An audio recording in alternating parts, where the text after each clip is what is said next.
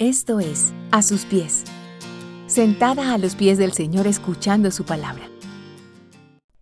Prefiero morir a tener que vivir así. ¿Lo has pensado? ¿Alguna vez se te ha cruzado por la mente un pensamiento así? ¿Conoces a alguien que lo haya considerado?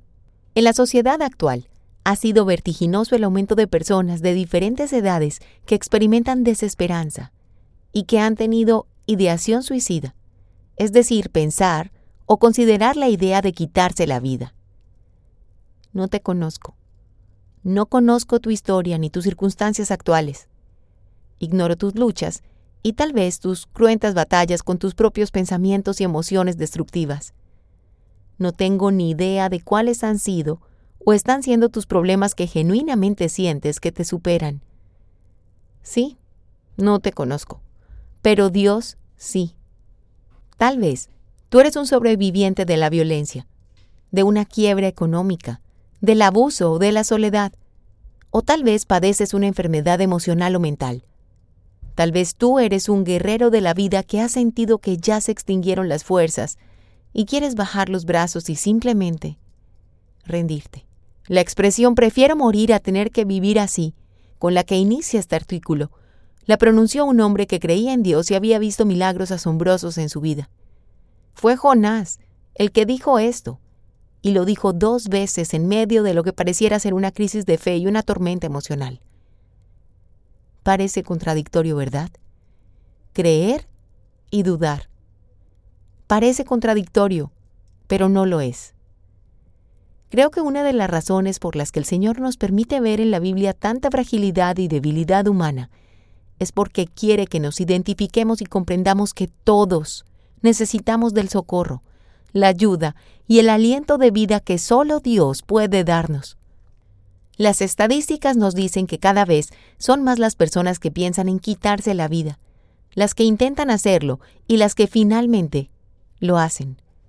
Las frías estadísticas no alcanzan a mostrarnos las cifras reales de las personas que entran en esta espiral emocional descendente que los lleva vertiginosamente al fondo de un abismo que los hace atentar contra su propia vida.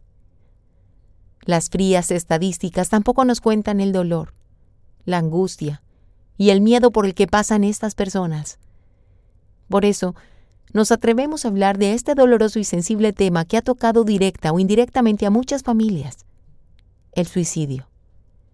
Y lo hacemos con profundo respeto y haciendo una venia de empatía ante las personas que, de una u otra manera, han sufrido por este flagelo. La intención no es censurar, ni juzgar, ni siquiera enseñar.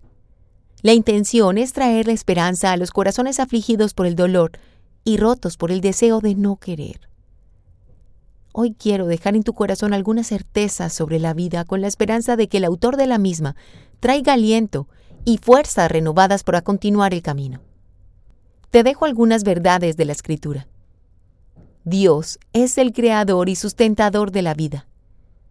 Todo ser humano que camina sobre este planeta tiene derechos de autor.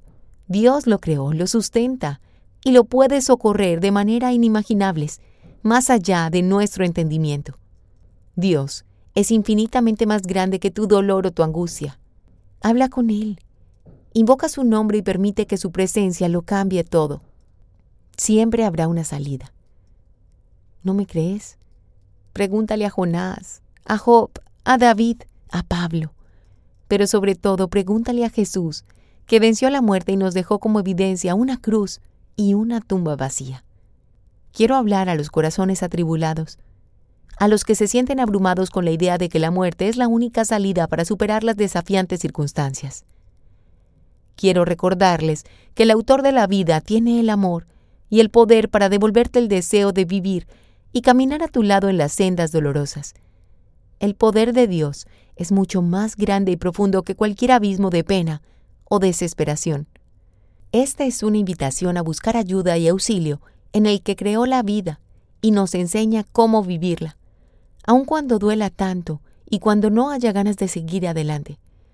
Esta es una invitación a venir a Cristo y encontrar en Él y en su sacrificio el verdadero sentido y propósito de su contundente declaración cuando dijo, Yo soy el camino, la verdad y la vida.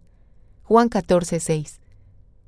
En Él está tu vida, en Él está tu paz y la respuesta a todas tus preguntas. Si te gusta este contenido, compártelo y síguenos a través de YouTube e Instagram, a sus pies mujeres, y en nuestra página web, a sus.